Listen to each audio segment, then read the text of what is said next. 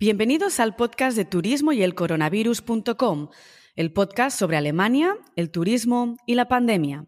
Soy María Miguel y me acompañan en este podcast los actores y actrices que están detrás del telón en esta industria de los viajes. Grandes profesionales que consiguen que de un producto, un destino y un viaje salga una experiencia inolvidable. Personas que me han acompañado en mi trayectoria profesional, personas a las que me ha encantado conocer y que quiero compartir contigo.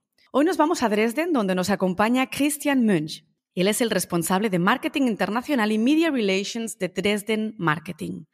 Hablaremos de las posibilidades de esta increíble ciudad, destino al que definitivamente se le dedica muy poquito tiempo y que dispone de una gran riqueza cultural. Él, que además forma parte de la Opereta Nacional de Dresden y Landesbühnen Sachsen como tenor, nos podrá contar al detalle qué experiencias culturales no hay que perderse en Dresden. Disfrutad del episodio.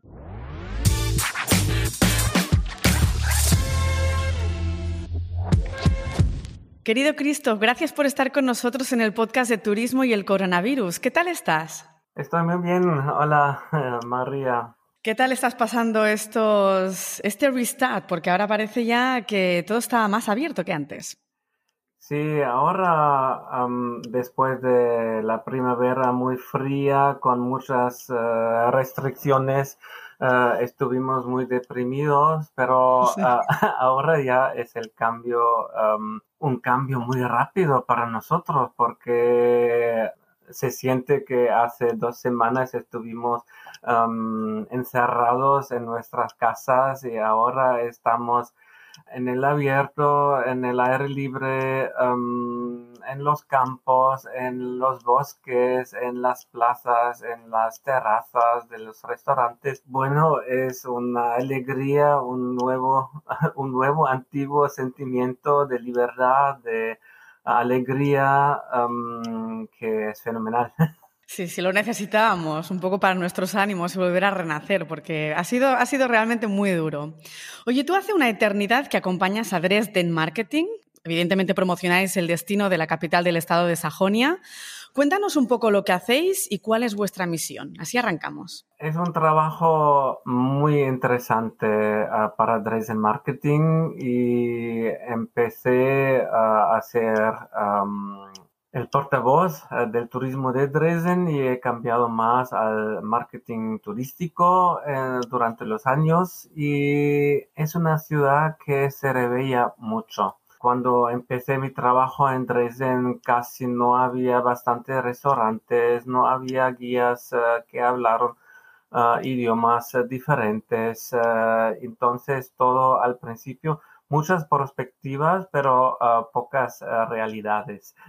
Ahora ah, tenemos muchas realidades y mm, el crecimiento de la oferta turística de, Dresden ha sido enorme y el rebello mucho más veloz de, decimos, decimos la búsqueda internacional que la imagen de Dresden, especialmente fuera de Alemania, no ha, eh, no ha cambiado tanto como ah, la realidad misma.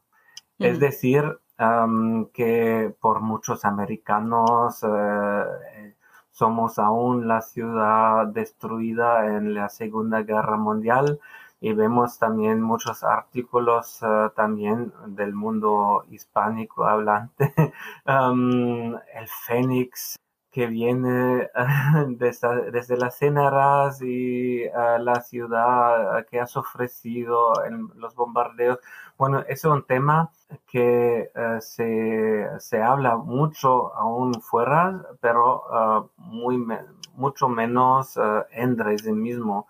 Y la realidad ha, sido mucho diferente, muy diferente.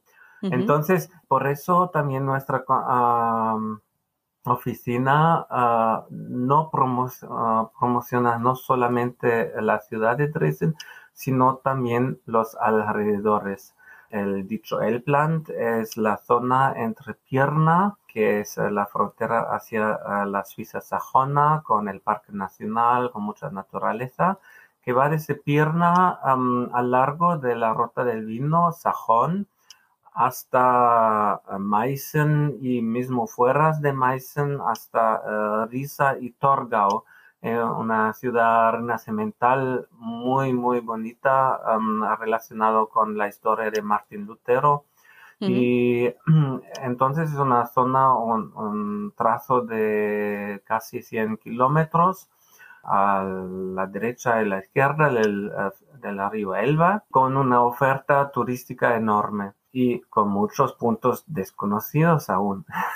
Exacto, ahí entraremos luego. Luego nos cuentas qué es lo que realmente podemos conocer de toda esta zona, porque realmente yo también soy de la opinión que, es ciertamente desconocido, que tiene muchísima riqueza cultural, también a nivel natural, una región con, muchísima riqueza y que merece muchos días para conocer, no solamente una escapada desde Berlín, que es lo que a mí me pasa a menudo. ¿no? En 2019 sumasteis más de 6 millones de pernoctaciones en Dresden. Fue un año récord Después, bueno, en los últimos 20 años, año récord, y luego llegó la pandemia. Viendo un poco vuestros mercados principales, viendo que mm, uno de los mercados principales es el nacional, luego tenéis los países vecinos con Polonia, República Checa, Holanda, Suiza, Austria, seguramente veréis la recuperación, ese restart, algo más positivo que otros destinos alemanes. ¿Es así? Bueno, el restart Depende naturalmente de la situación en los países mismos mm. y el restart aún no es muy seguro porque pensamos que, por ejemplo, los ingleses fueron los primeros de viajar a Alemania o a Dresden, ellos ya con, ellos ya con cifras muy buenas y mientras, por ejemplo, Polonia y República Checa tuvieron las cifras aún muy altas. Ahora es al revés y los ingleses probablemente no pueden viajar antes de agosto, tal vez, y por eso cambian también un poco nuestras actividades eh, de marketing hemos eh, tenido atrás la promoción en Inglaterra, mientras eh, hemos pasado la promoción en Polonia y República Checa para tener al punto con nuestro marketing. No, no, os habéis ido adaptando según las circunstancias actuales. Lógico, bueno, llevamos toda la pandemia adaptándonos a, esa nueva realidad y a esos cambios. Estados Unidos, USA, es otro de vuestros mercados principales. Eh, ¿Para cuándo veis allí una regularidad de los viajes intercontinentales? Bueno, de verdad ya empiezan en la promoción los viajes intercontinentales. Ah, a partir del 25 de junio, oficialmente los americanos vaccinados y pueden viajar a la Unión Europea. Vemos que algunos países son un poco más adelante que Alemania, ah, como ah, Portugal o Croacia, pero lo que veo también que empiezan con los cruceros ante todo.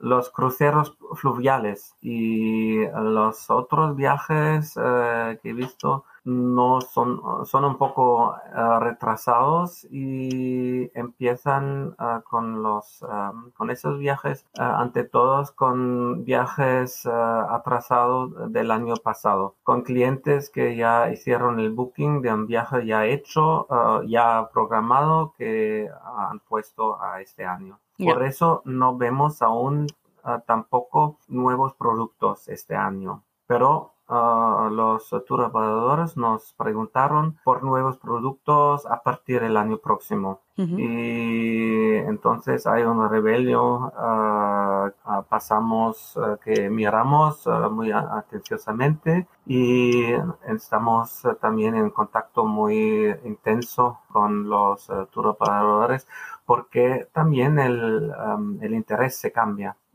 vemos que hay una demanda Ah, diferente de antes. Ah, los turistas prefieren más ah, experiencias locales, quieren evitar el turismo de masa. Tiene lógica.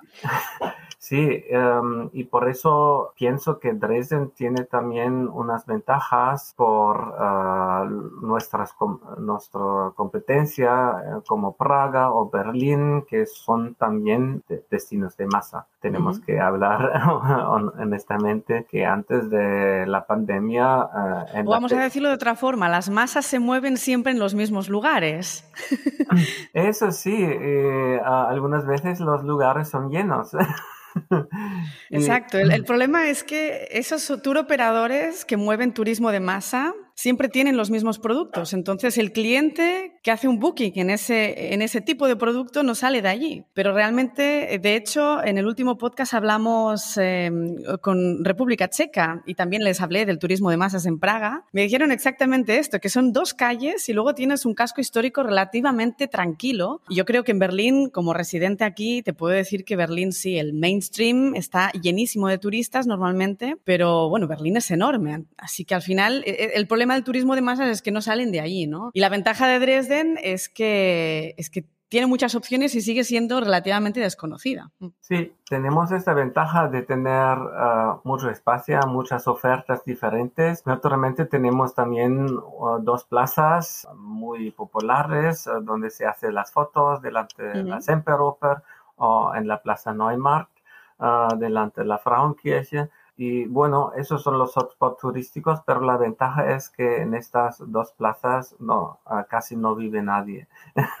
la plaza de teatro está um, circundada de museos, palacios, iglesias y el río no, no, no vive nadie y en el Neumarkt Ah, hay muchos hoteles y restaurantes y también poca gente que vive. Entonces el turismo no molesta en esos lugares. Y bueno, luego hay los otros destinos, la Neustadt y ah, las partes, los centros comerciales y vemos um, que naturalmente el turismo ayuda mucho a una demanda, a un problema que llega a ser aún más grande después de la pandemia, la vitalidad de los centros urbanos. Y para eso naturalmente el turismo ayuda a las pequeñas tiendas, porque el habitante normal de Dresden no va cada día a la pequeña boutique a comprar un jabón exclusivo y por eso necesitamos también un turismo para tener la diversidad de la nuestra oferta. Y también se vemos a la vida cultural Ah, somos dependientes también de los turistas. Uh, Dresden, conocida como una, ciudad ah, con una riqueza enorme de oferta musical, de teatros, y vemos que naturalmente los turistas que vienen, a supuesto, a vivir esas ofertas son importantes para llenar esos teatros. Ahora tenemos aún las capacidades limitadas, pero dentro de cuando abrirán ah, los teatros a 100%, um, necesitamos también los turistas que vienen a disfrutar esta um, tradición viva uh, musical, por ejemplo. No, si el turismo a veces lo, criticamos mucho, ¿no? Por, precisamente por ese turismo de masas que hemos comentado. Evidentemente, pues hay procesos uh, de gentrificación y el pequeño comercio a veces desaparece, pero no, no solo el culpable es ese turismo. yo creo que el turismo hay que valorarlo, hay que filtrarlo, hay que, hay que gestionarlo muy bien, porque realmente da mucha vida, no solamente en las ciudades, sino que, que aporta muchísimo en la economía. Ese pequeño comercio, muchos de ellos lo han pasado fatal sin ese turismo en cualquier ciudad del mundo. Así que eh, es, bueno que lo digas porque sí que es importante gestionar bien ese turismo. Has comentado tema de teatros. Luego pasaremos a ese tema precisamente porque tú, como cantante de ópera y colaborador en diferentes instituciones, me parece muy interesante que toquemos el tema cultural, sobre todo en Dresden. Pero mm, me ha ido bien que comentases todo eso porque actualmente hay que presentar un test de antígenos para entrar en restaurantes, en interiores de restaurantes, museos, atracciones turísticas, teatros, paseos en barco incluso. ¿Crees que con esas medidas es difícil despertar el turismo internacional o crees que realmente los cambios van a llegar muy pronto? Sí, ah, la semana pasada ah, entramos ah, en todos los lugares, museos solamente con test y con ah, registración y ah, bueno, esta semana ya sin test teníamos que registrarnos aún.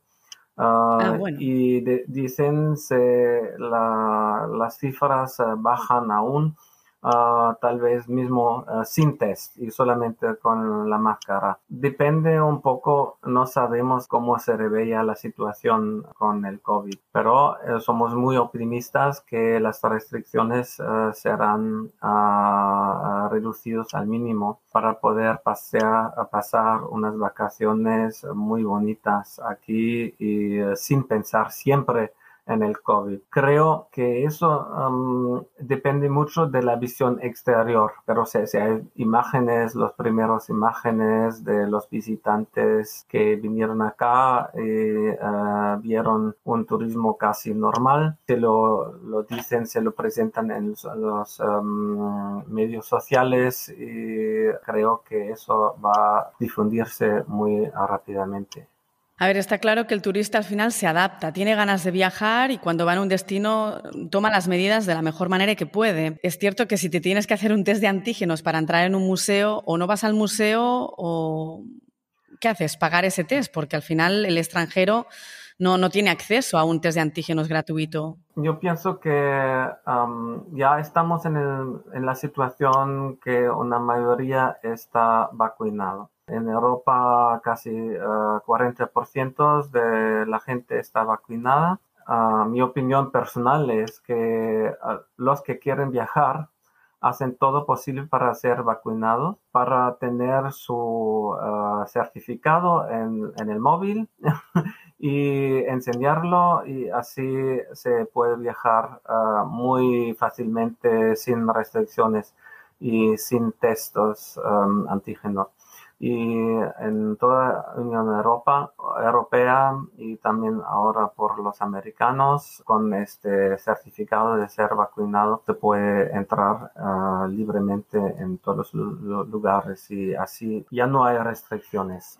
Ah, y los otros que tienen que testarse, ah, pienso que van a esperar al momento que puedan viajar también libremente y seleccionarán su destino de viajar donde em, disfruten lo más eh, con las menos eh, restricciones. Hoy antes has hablado un poquito de, todo lo que es Dresden em, y el Elbland, toda la zona de alrededor. Véndenos el destino, dinos qué podemos hacer allí, porque realmente eh, yo que tengo el DMC en Berlín, el interés por Dresden es muy grande, es decir, Dresden es, desconocido, pero no es tan desconocido, es decir, tiene muchísimos highlights que la gente conoce. Yo he descubierto Dresden en muchas ocasiones y siempre me queda corto, es decir, siempre descubro algo nuevo. ¿Qué es lo que podemos ver allí para pasar más de un día? ¿Y cuántos días recomiendas? Bueno, normalmente decimos ah, mínimo tres, cuatro días para ah, disfrutar uh, Dresden y sus, y sus alrededores que están muy conectados con el centro de Dresden. El centro del clásico Dresden es muy pequeño, es ah, la parte del casco antiguo, pero ah, es como la Museumsinsel en Berlín, ah, de mm. una riqueza tan concentrada en poca, en poca distancia en un kilómetro de diámetro tienes un montón de museos de nivel internacional que mismo en los museos pudieras eh, pasar, no sé, dos, tres días y esa es la, solamente la Altstadt, pero también Dresden tiene una diversión tan grande en un lugar bastante limitado de misuras. Tenemos al lado de la Altstadt la Neustadt, la Neustadt un barrio muy vibrante um, como um, con street art, con restaurantes al aire libre, pubs, bares, uh, también una vida alternativa y muy abierta, muy colorada. y, y, tenemos también la Dresden activa y relajada, la Dresden verde, hay los prados en las orillas del río Elbe que entran hasta el centro de Dresden. En medio de la ciudad hay el río Elbe y a los lados hay la pista ciclable del Elberadweg la pista ciclable más conocida o más popular en toda Alemania. Una ruta en bicicleta. La ruta en bicicleta que es un que es tan popular que de fin de semana ah, ya ah, recomendamos de disfrutar ah, de las rutas laterales. hay, por ejemplo, un bosque al lado de Dresden con una cascada de, de aguas mismo y cosas desconocidas.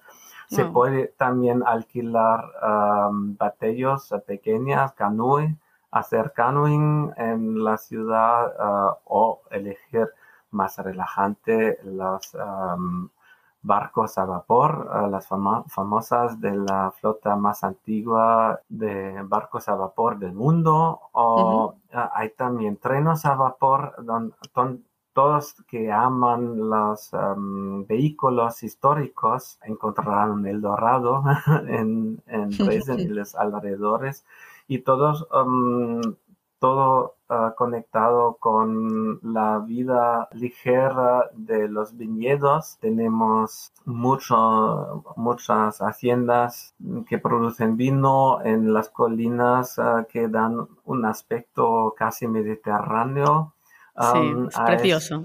y en las colinas con vista arriba de, la ciudad, un poco como Florencia, la Florencia eh, del río Elbe y el Chianti tenemos aquí en Alemania y cuando se, se, quiere de verdad disfrutar esas cosas, tener unas degustaciones ambulantes, hablar con los viticultores, ponerse, disfrutar y eso naturalmente tarda y eso son experiencias muy bonitas. Además, tenemos muchos castillos um, en los alrededores y también uh, ciudades pequeñas como Meissen, que es, Meissen uh, es una ciudad medieval preciosa que parece un poco una mini Praga con uh, una catedral gótica o un palacio um, en la roca eh, encima de la ciudad medieval con pequeñas calles. Uh, una Praga sin uh, turistas. Yo creo que realmente por todo lo que cuentas, tres, cuatro días nos quedamos cortos, ¿no? Porque si empezamos a ir a todos esos pueblitos, al final puedes estar tranquilamente una semana. Y lo bueno de viajar mm, no es solo descubrir, sino también pues tomarse un buen vino, ¿no? En una de esas haciendas o restaurantes en, en, en la parte alta de esas montañas para disfrutarlo, porque al final lo bonito de viajar es esto, disfrutar todos estos momentos y no ir sota caballo rey a porque ahora hay que entrar en un castillo, en un museo, hay que ir a la ópera. Es decir, todo está bien, pero tranquilo. Así que yo creo que más de cuatro días incluso. Oye, no has citado los mercados de Navidad y yo tengo mucha fe en que el cuarto trimestre de este año va a ser bueno. El mercado de Navidad de Dresden es increíble, es muy, muy bonito. ¿Por qué tenéis este mercado de Navidad tan especial? Nuestro mercado ah, de Navidad, Mercadillo, es uno de los más antiguos de la Alemania. Ya tiene una tradición de casi 600 años eh, y casi sin interrupción. Y lo bonito es que es también ah, tradicional no solamente por la antigüedad, sino también por la oferta de los productos. La mayoría de lo que se conoce como productos navideños en Alemania Ah, viene de la Sajonia, ah, ante todos de la montaña metalífera en los alrededores de, Dresden, que también es un destino desde Dresden que se puede ah, añadir a una estancia aquí. Todas, todas las esculturas en madera, artesanado, es muy bonito. Hay el famoso Stollen, pan de fruta muy rico que se produce también desde hace siglos y que dio uh, el nombre. Stritzel es una forma más antigua de los Stollen. Además, um, no tenemos estos Stritzelmarkt como mercadillo principal de Navidad, sino tenemos casi 10 o 12 mercadillos um, alrededores temáticos. Tenemos un mercadillo en el estilo del siglo XIX, ah, muy romántico. Tenemos un otro que es un poco más americano, donde, se puede también encontrar productos un poco más o menos tradicionales. Hay un mercadillo internacional, hay un mercadillo medieval, entonces hay muchas ofertas. Además, toda esta tradición de la música navideña es muy importante. en Dresden tenemos dos uh, coros de niños, que el Kreuzchor y los Kapellknaben, que uh, junto a los Thomaner de Lipsia están también patrimonio cultural de la UNESCO. Ah, también ah, el patrimonio cultural de la construcción de órganos ah, se puede encontrar aquí en, este, en esta época especialmente, en donde hay conciertos, hay ópera, hay balletes, eh, hay mucha, mucha vida cultural ah, en los alrededores. Y vamos ahora realmente a la parte cultural porque tú colaboras con la Opereta Nacional de Dresden, el coro de la emblemática Frauenkirche, la iglesia de Nuestra Señora. También colaboras con Landesbund Sachsen, es decir, conoces muy, muy bien la oferta y riqueza cultural que tiene la ciudad. ¿Qué crees que no tendría que perderse un viajero con alto interés cultural? Porque realmente hay mucho viajero con interés por la cultura. Sí, naturalmente la Semperoper es siempre eh, lo que hay que hacer, porque la Semperoper es, es una de, las, de los teatros de ópera más conocidas en Alemania, es un edificio ya muy espléndido, pero la orquesta que toca en cada representación, no solamente para los conciertos, sino también ah, en la ópera o en el ballet, es la Staatskapelle. Y la Staatskapelle es una de las ah, orquestas más antiguas ah, del mundo que estaba fundada en 1439 y muy antiguo y es entre las orquestas más buenos del mundo, ya siempre es en las top 10 de, de las listas. Eso es el más. Pero la Staatsoperette también eh, da un aspecto muy diferente. No es solamente la opereta, sino también la, el musical o la revista. el revue, ¿no? La revue, eh, que um, es, es, muy bonito. El, el, conjunto de baile, de música, de palabras. Y mismo lo que aquellos que no ah, saben alemán ah, tienen la traducción encima y hay mucha música y pocas palabras, entonces no da ah, problemas. Hay otras cosas, hay también la revue travesti más grande en Europa, una cosa que no se espera en una ciudad ¿En Dresden? no, es, no es en Berlín, tampoco en Colonia o Madrid o Barcelona, es en Ni Amsterdam, ¿eh? ahí en Dresden, muy bien. sí, sí, entonces tenemos muchas ofertas eh, diferentes que hay que hacer.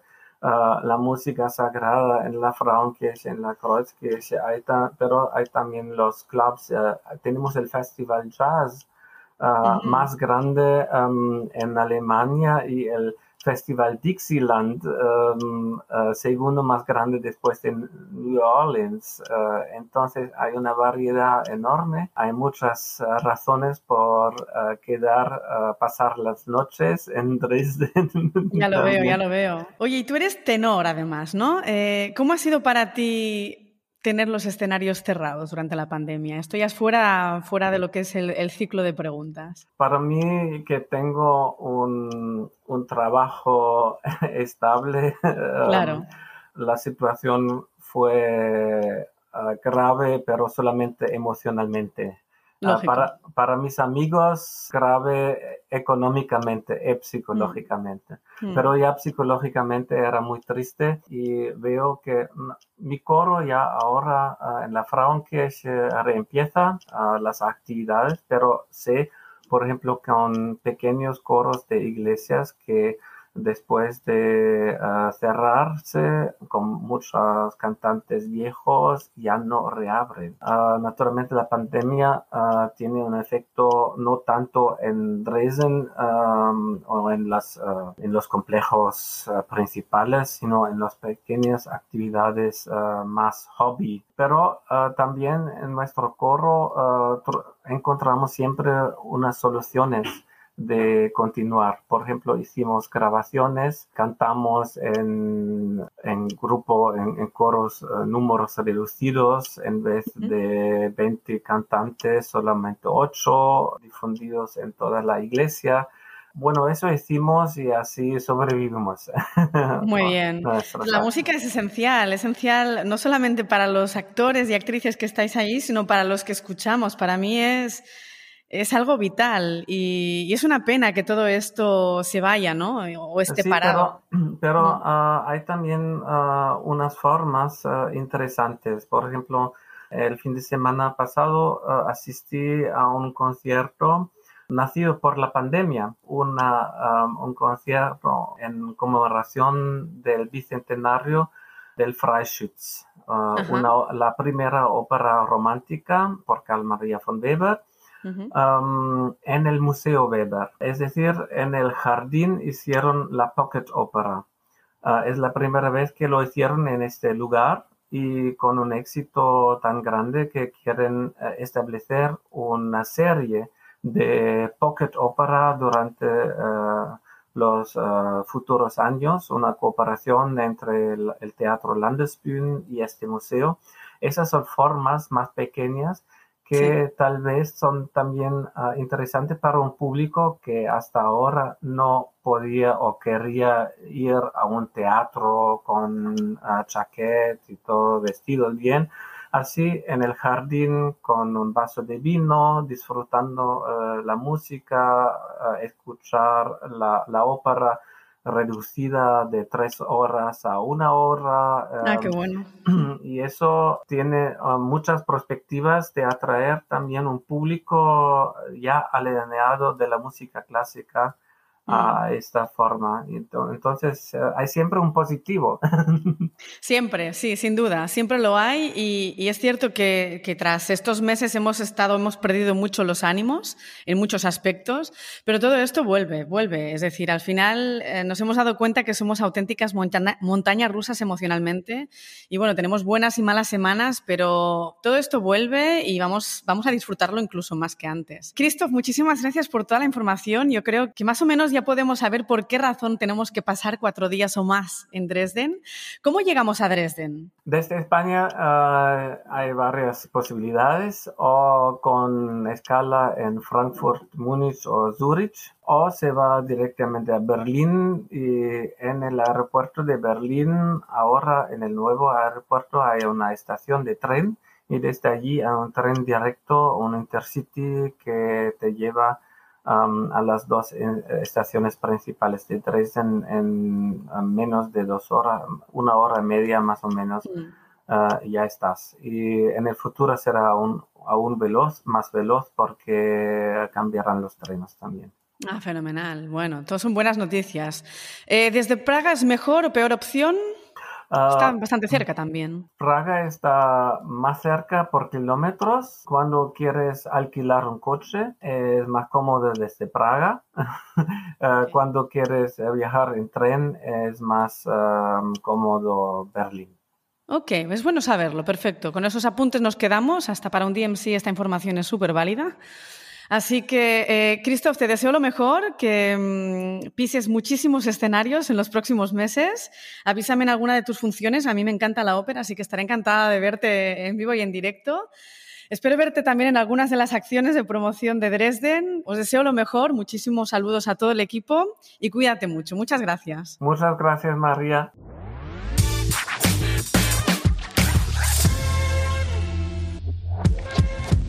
Espero que te haya gustado el episodio con Christoph.